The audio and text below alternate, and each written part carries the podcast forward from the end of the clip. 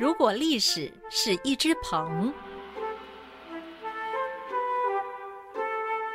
大家好，我是陈启王，很高兴来到好好听 FM，跟各位聊聊历史，耐人寻味。喜欢看演义小说或者是武侠小说的人，应该会在情节中看到一种暗器，那就是飞黄石。飞黄石是武林中人常用的一种暗器，顾名思义。就是直出石块，满天飞雨，就像飞在空中的蝗虫一样。那为什么要用石头来当暗器呢？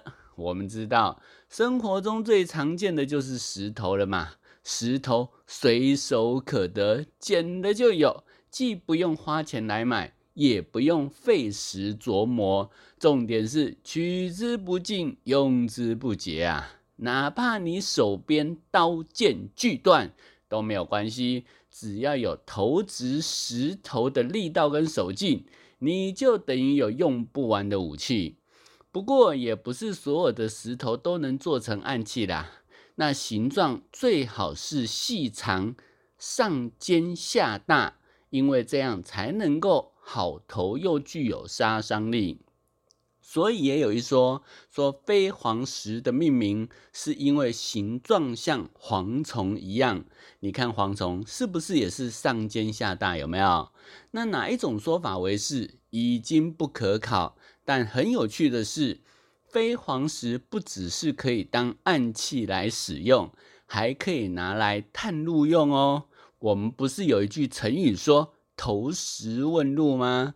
这里的石头。也是飞黄石，而之所以要投石问路，一来是为了看看有没有埋伏或动静，那二来也有个作用，那就是看看地面是否扎实。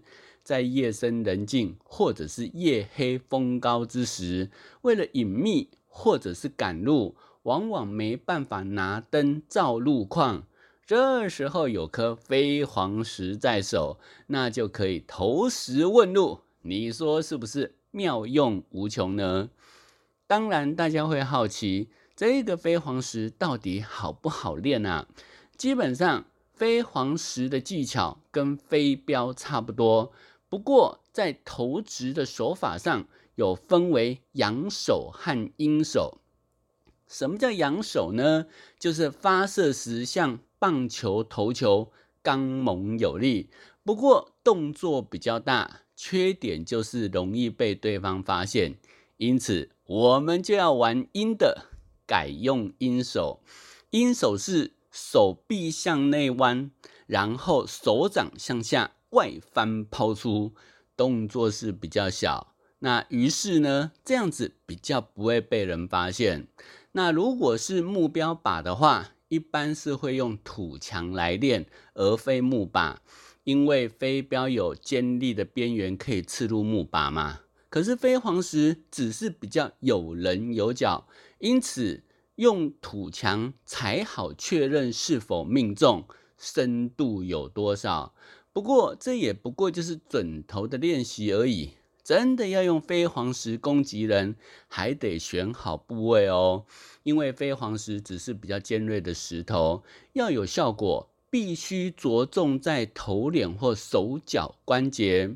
那在头脸的部分，是因为五官比较脆弱；那在手脚关节的部分，则是容易延缓敌人行动。那各位想想看，只要对方身上衣服够厚，或者是防护衣，你的飞黄石如果打在他身上，那似乎就没有什么用了，对不对？所以记得。练这个飞黄石，还是要选择攻击部位。尽管人们很早就知道用石头当暗器，但飞黄石人在历史上写上一笔，则是要到唐朝的时候。那当时突厥作乱，那宰相裴行俭奉命率军征讨，而这个裴行俭有个姓秦的部下，那当时他们在跟突厥头目作战时。不幸失利，这个姓秦的部下败走荒野。他且战且走，想说找到机会就策马奔驰，从敌军包围中逃脱。没想到敌军一阵箭雨袭来，让他的马中箭。那眼看自己是无论如何无法逃脱了，只得坐倒在马上，闭目等死。哎，就在他坐倒之时，右手突然摸到一颗硬物。他定睛一看，哎，是一颗石头哦。不过他看这个石头，嗯，蛮有棱有角的。于是呢，就灵机一动，想说，那自己就拿这颗石头来伺机而动好了。如果侥幸打中敌人头目，就算没什么大碍，也一定能够引起一阵兵荒马乱，让自己有机会逃脱。于是就这么一转念哦。他顿时生出无比的勇气，那他的手掌心紧紧抓住这颗石头，假装晕死过去。没多久，突厥头目过来，看到他倒在地上不动，怀疑他，哎，不知道是不是中箭身亡，还是坠马晕厥。于是他就仔细观察，没想到就在这个时候，性情的将领抓住机会。看他已经接近自己不远，死命的把手中那颗石头抛出去，嘿，就这么不偏不倚哦，正中对方脑袋。当所有人还在惊呼发生什么事情的时候，这个性情的将领已经一跃而起，拿刀砍了突厥头目的头。这下敌军群龙无首，当场就给他抓住机会夺马奔驰。后来他回到军营，立下大功。那这件事情让他声名大噪，那大家都叫他秦飞石。那秦飞石，秦飞石叫久了，本名叫什么名字也就没人知道了。那不过这件事情传出去之后，大家也注意到飞黄石的存在。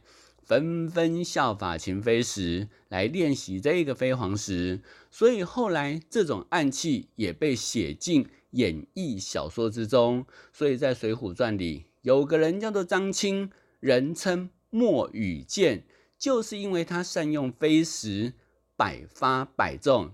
那各位可以想想，墨羽剑这个称号，没有羽毛的剑，你说是不是很传神呢？自从飞黄石在秦飞石的手中声名大噪之后，据说也有不少人因此在战场上立功。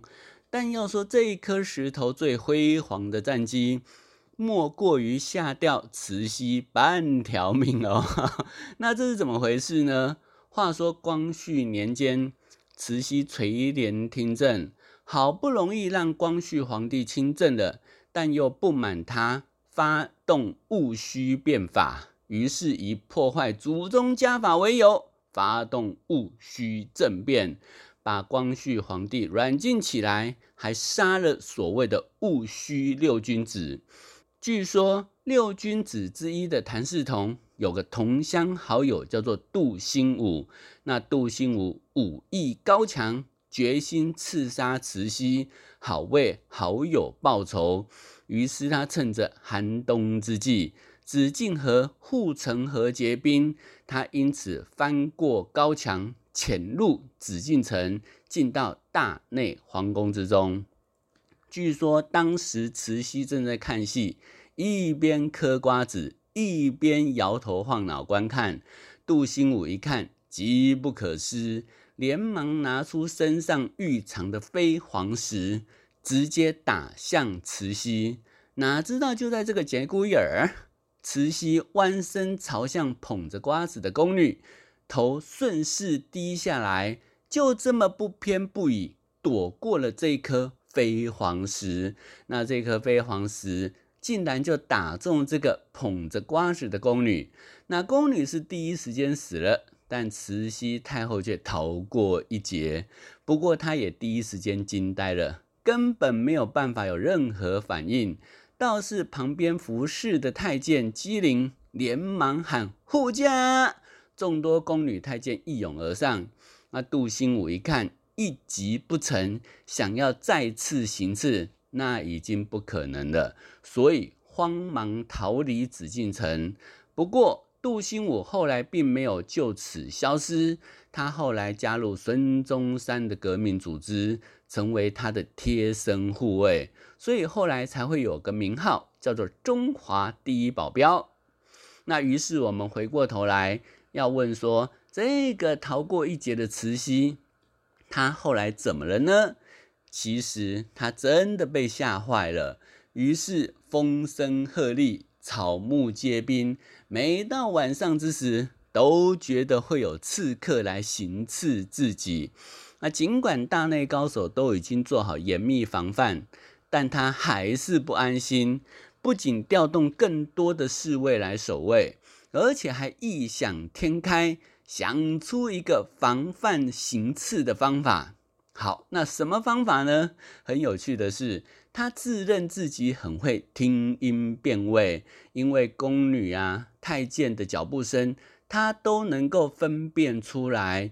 于是他就认为自己可以利用这个才能来防范刺客。